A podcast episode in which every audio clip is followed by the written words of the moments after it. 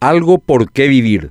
Entre un nuevo fracaso de la selección de fútbol y la desgastada crítica al aburrido mensaje presidencial ante el Congreso la semana pasada, parece discurrir nuestra vida en medio de lamentos amplificados en las redes sociales que nos hacen olvidar por momentos que en realidad hay algo más allá afuera por lo que vale la pena vivir. En épocas de COVID, aguardamos los reportes diarios de víctimas fatales, como si fueran nada más que números. Cuentan que Stalin dijo, un muerto es una tragedia, un millón una estadística. La cantidad nos saca de encima la responsabilidad de recordar nombres, conocer historias, ver sufrir a gente que como nosotros tienen mucho que perder. La magnitud de los problemas nos desconecta de la realidad íntima para sobrevolar la tragedia y justificar nuestra inacción debido a la magnitud de la catástrofe. La mediocridad es miope para encontrar valor en lo cotidiano. Más que a la pandemia, deberíamos temer a esta pérdida de sensibilidad y sentido de la vida lo difícil que nos es recordar el sentimiento ante la noticia de aquella primera víctima fatal del COVID.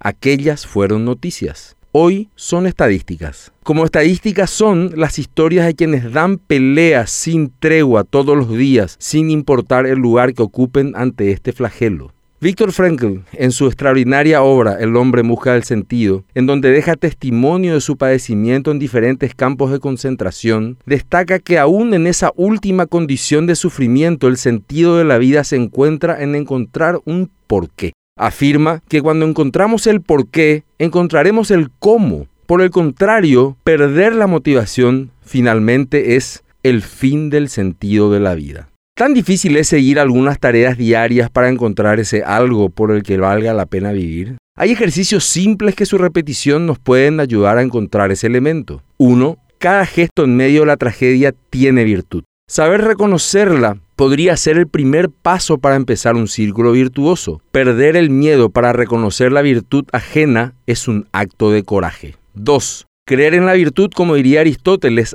es abrirse a la fuente de las mejores acciones y pasiones del alma, y es capaz de predisponernos a realizar los mejores actos y a obrar bien y siempre mejor. 3. Seamos agradecidos por lo poco o mucho que tengamos. Esa felicidad depende de nosotros. 4 repetirlo todos los días hasta el último. En uno de los más recordados discursos de Robert Bobby Kennedy en su campaña de 1968, se refería al Producto Interno Bruto, afirmando que este indicador no mide la salud de nuestros niños ni la calidad de su educación, ni mide nuestro coraje ni nuestra sabiduría o nuestro aprendizaje. En suma, este indicador mide todo excepto todo aquello por lo que merece la pena vivir. ¿Ya pensaron algo? ¿Por qué vivir?